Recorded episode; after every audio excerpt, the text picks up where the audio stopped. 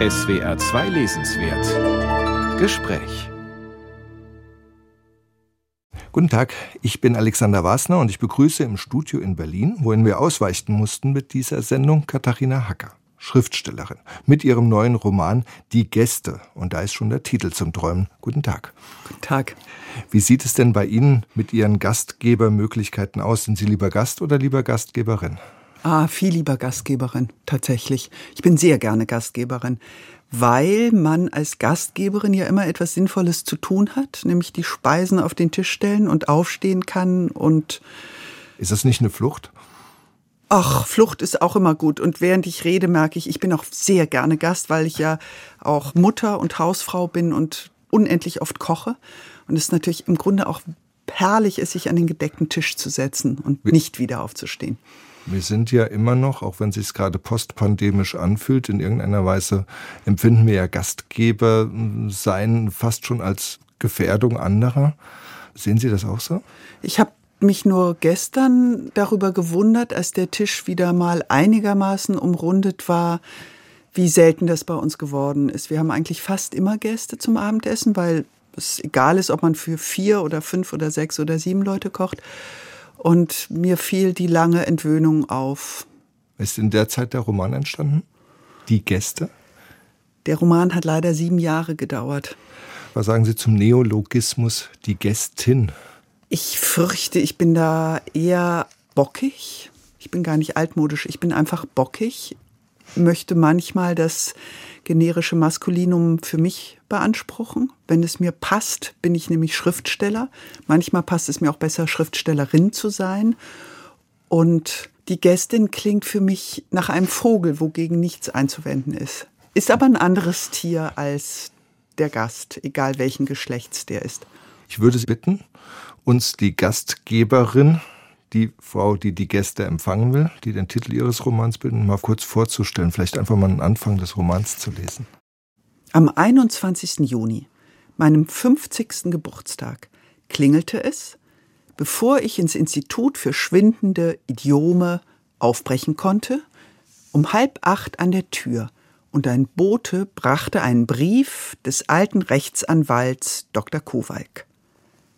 Der Bote ein schlagsiger junger Mann in blauem Drillich und weißen Turnschuhen wartete, dass ich den Brief öffnete und las. Er bitte mich, schrieb Dr. Kowalk, im Namen meiner Großmutter noch am selben Tag in seine Kanzlei in der Gentiner Straße zu kommen, noch vormittags, denn er habe mir eine wichtige Mitteilung zu machen. Meine Großmutter ist tot? sagte ich dem Boten, der gleichgültig mit den Achseln zuckte, mir ein Blatt hinhielt zum Unterschreiben, sogar einen Stift hatte er dabei.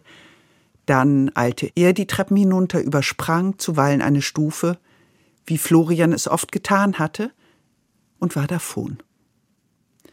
Ich dachte daran, wie mir Florian früher Blumen gebracht, zum ersten Mal, als er 14 war, zum letzten Mal kurz vor seinem 18. Geburtstag, bevor er fortging und nicht wiederkehrte. Er hatte drei Wochen nach mir Geburtstag, dieses Jahr würde es der 21. sein. Sie hatten auch Kuchen gebacken und den Frühstückstisch geschmückt, nämlich mit den Geschenken, die sie mir machten, Daniel und Florian, so wie ich es für Florian und Daniel tat, dessen Geburtstag im Dezember lag. In der Wohnung war es still, eine Taube gurrte vom Dach, es war freundlich aufgeräumt. Wo alle fort sind, könnten sie zurückkehren. Und wer schwarz sieht, ist nicht besser, als wer die Hoffnung behält. Und wer das nächste Unglück schon kommen sieht, hält es damit auch nicht ab, hatte ich Florian gesagt, wenn er mich fragte, ob er, wenn er erwachsen sei, noch Tiere und Blumen und Bäume sehen werde oder ob die Hitze und die Stürme und die Ozeane alles verschlingen würden. Bis es soweit ist, sagte ich ihm, sollten wir eine Lebendfalle für die Maus in der Küche aufstellen. Denn in der Küche sahen wir frühmorgens, wenn ich mit Florian aufstand, um ihm vor der Schule sein Frühstück zu machen, an vielen Tagen eine Maus. Sie ist auch ein Tier, sagte ich, und wenn auch nicht das letzte auf Erden, so freut sie sich doch über glimpfliche Behandlung. Auch eine Maus wäre eine Gesellschaft, dachte ich, und mir fielen die Tischtennisbälle ein, die den älteren Junggesellen Blumfeld in seiner einsamen Wohnung eines Tages erwartet hatten.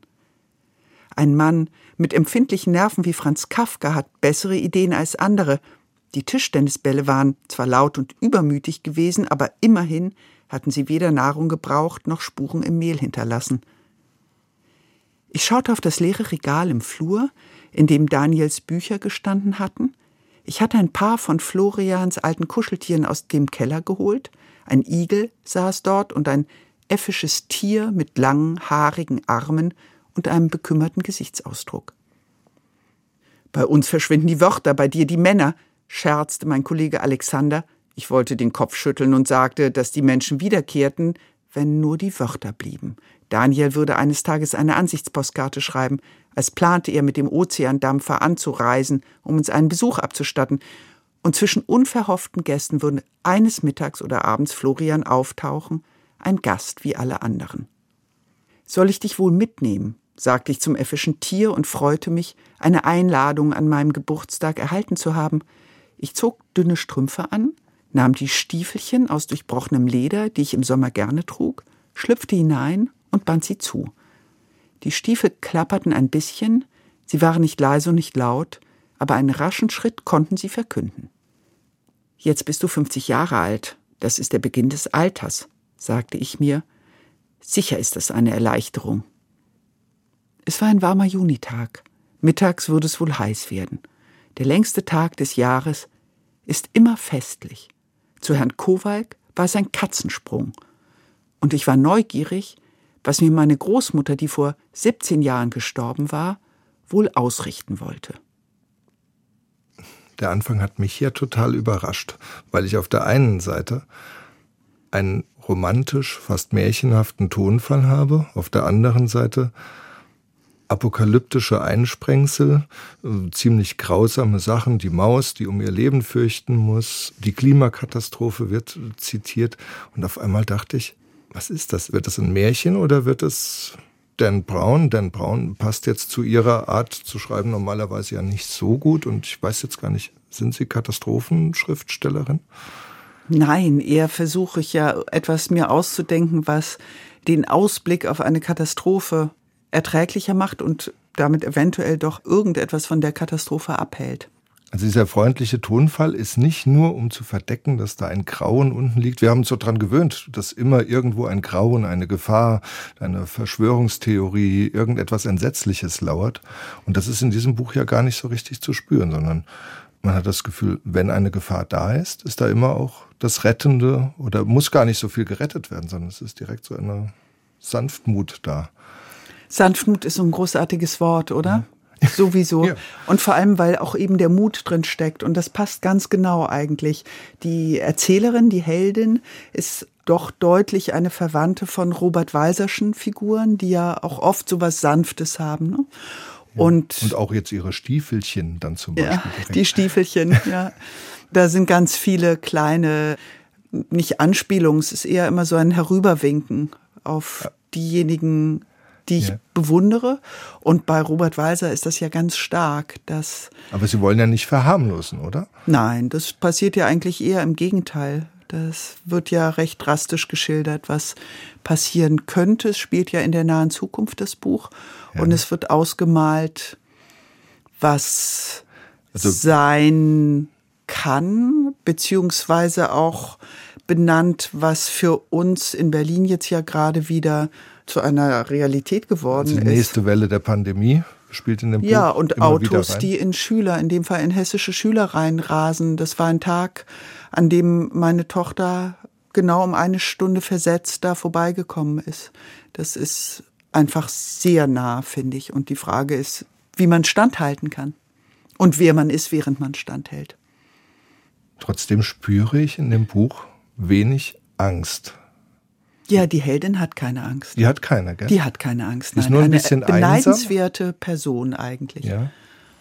Jetzt müssen wir, glaube ich, langsam darauf hinkommen, was passiert ihr denn? Was passiert ihr an diesem 50. Geburtstag? Ah, ja, also sie geht zu Herrn Dr. Kowalk, der Hilfsnotar ist auch so eine Franz Kafka oder Robert Walserhafte. Ja, der ist schon, der ist in Aufgabe. einem sehr ähm, dunklen, schon etwas ausgeräumten Büro noch gerade noch so zu finden.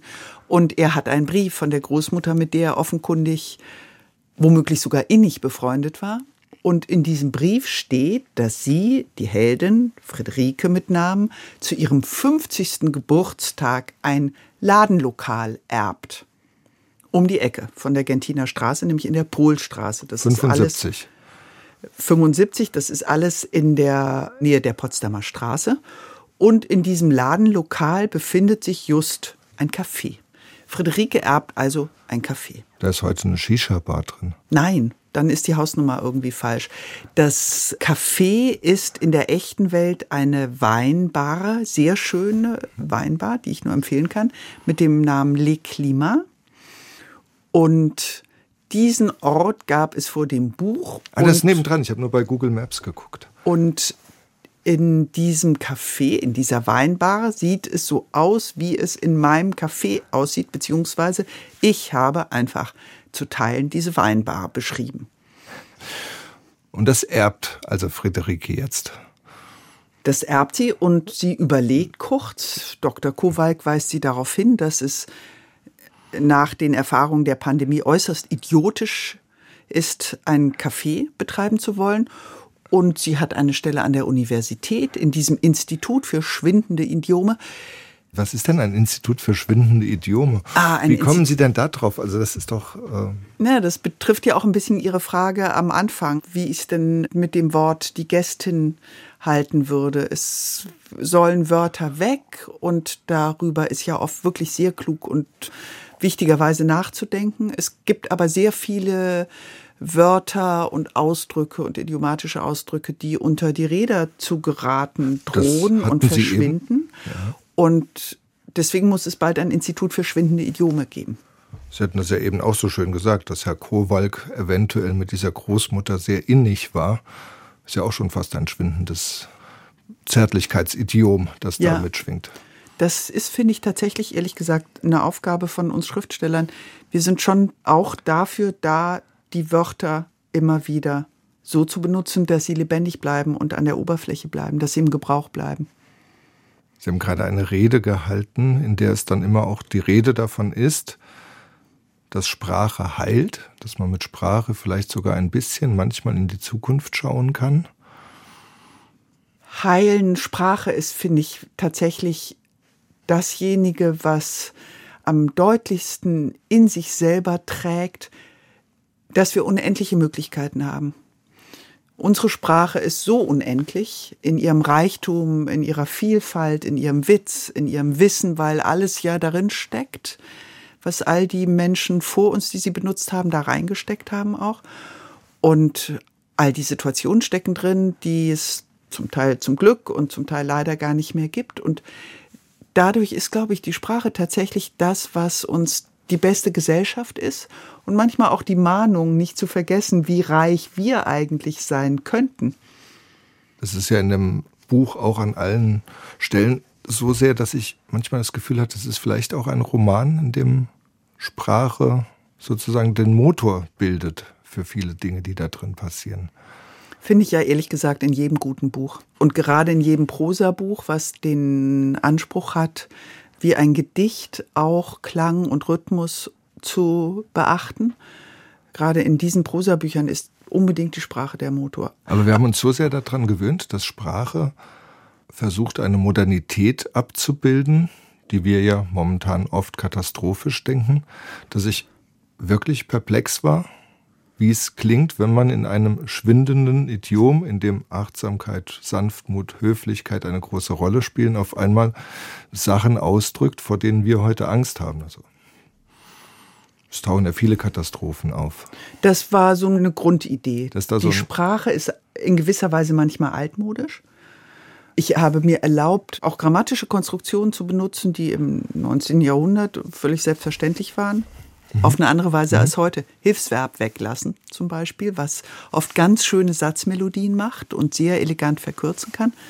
Und auf der anderen Seite spielt das Buch eben in der nahen Zukunft, in der die Katastrophen, mit denen wir inzwischen vertraut sind, von anderen abgelöst würden. Also die Autos, die in Menschen hineinfahren, sind auf. gewissermaßen genau abgelöst von plötzlich erratisch auftauchenden Heckenschützen, die von den Dächern gezielt einzelne Menschen töten.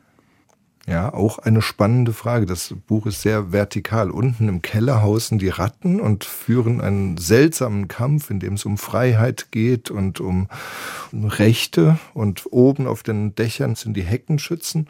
Es ist ein vertikaler Roman. Wo wir jetzt drüber reden, fällt mir auf, die Ratten im Keller spielen in gewisser Weise, als wären es Theaterszenen, ja. unsere Menschenkatastrophen nach. Zum Beispiel ja. die Gefängnisse in Syrien, Folterszenen.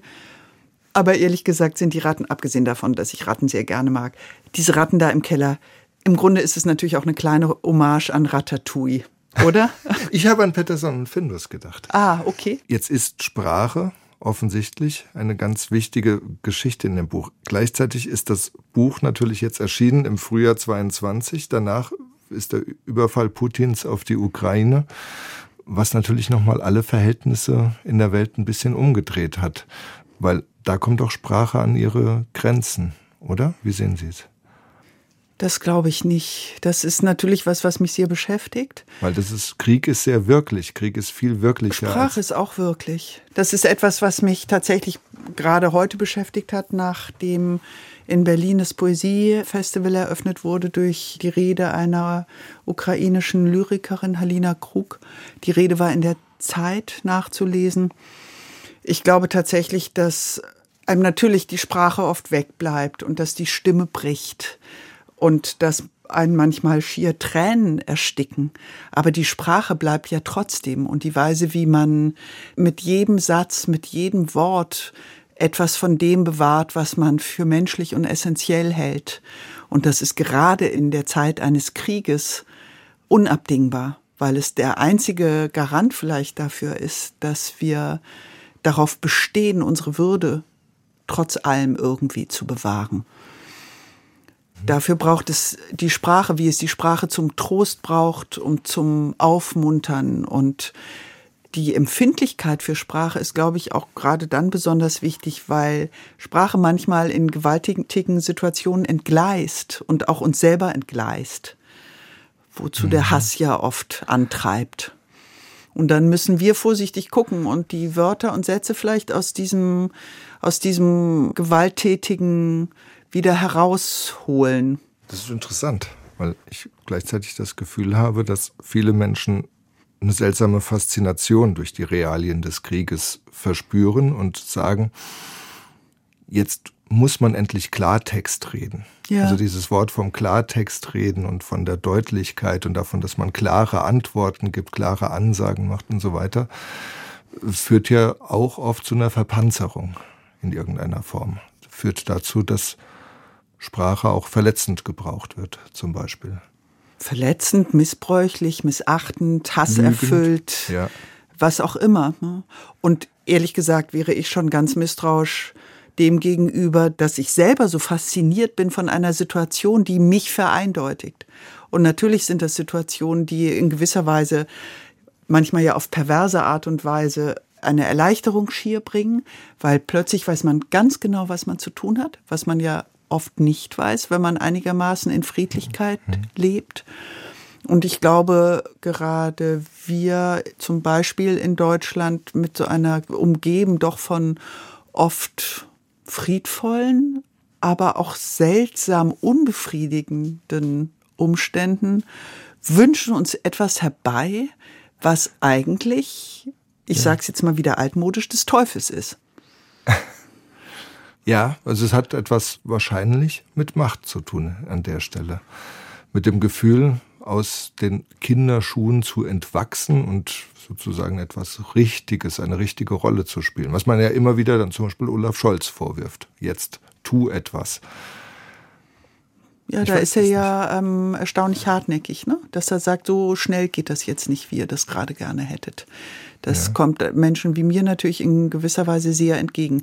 Ich habe ja lange in Israel gelebt und bin ja. dadurch vertraut mit Gewalttätigkeiten und habe einfach am eigenen Leib quasi sie hassen gelernt, aus tiefster Seele. Den Hass hassen gelernt und jede Form von Gewalt, so sehr sie einen fokussiert. Und würde mich immer dann auch wieder der Sprache anvertrauen, die in sich gegen Eindeutigkeiten steht.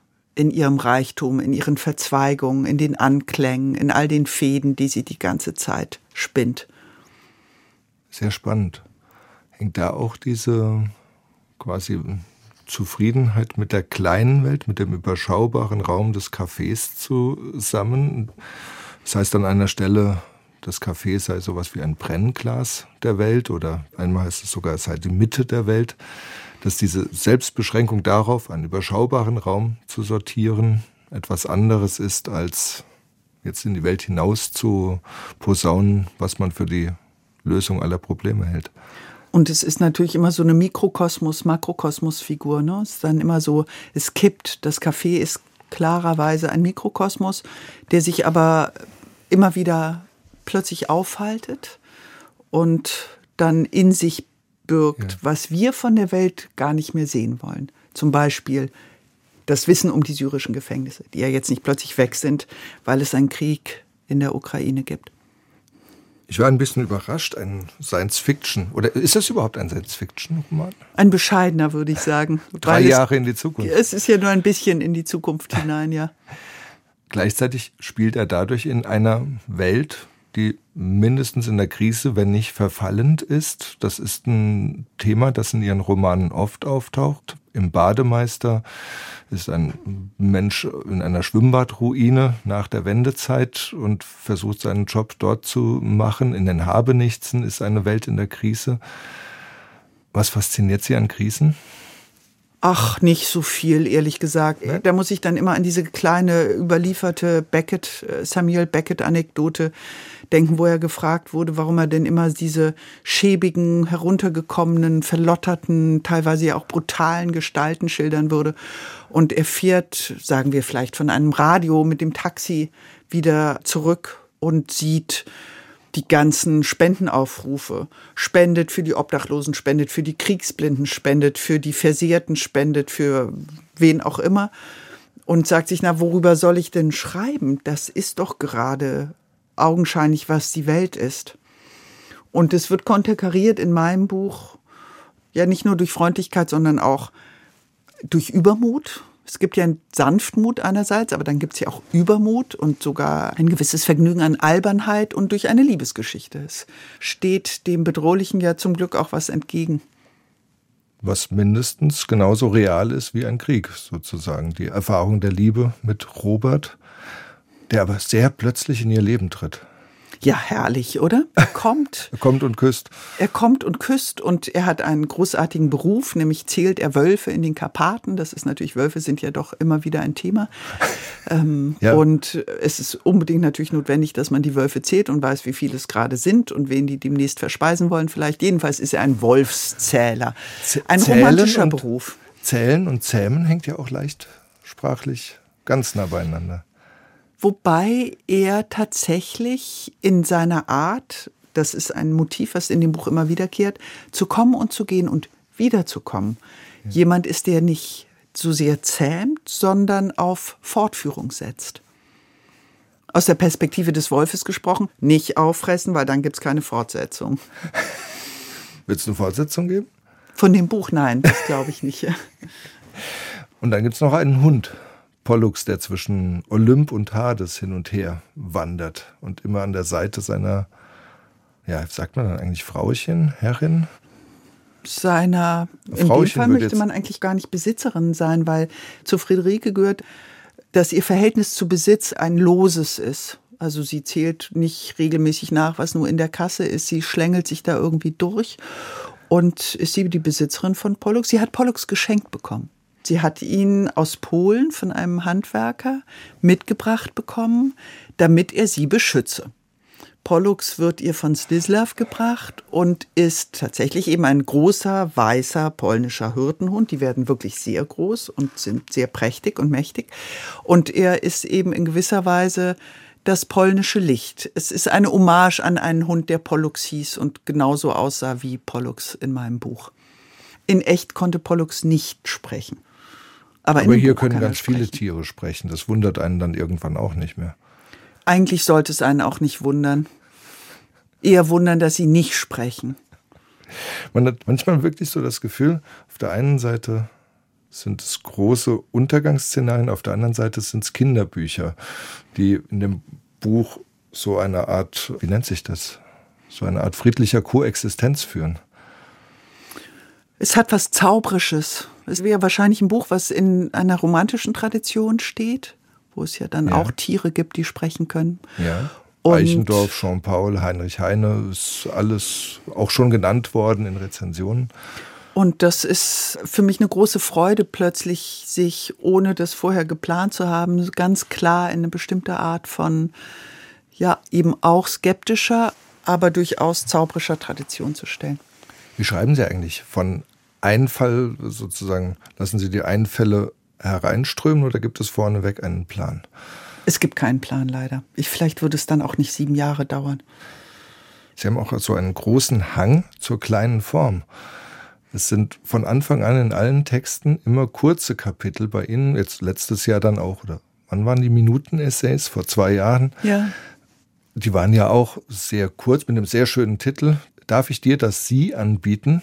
Wo man ja auch aus der Überschrift alleine schon viel von der freundlichen Distanz, die was ganz anderes ist als diese erzwungene Distanz in Zeiten der Pandemie, ahnt. Und diese kurze Form ist ihrs. Eigentlich ja. Ich habe sie immer wieder durchbrochen in dem Jugendbuch, was ich ja vorgeschrieben habe. Alles, was passieren darf. Das ist ein sehr konventionell durcherzählter Roman.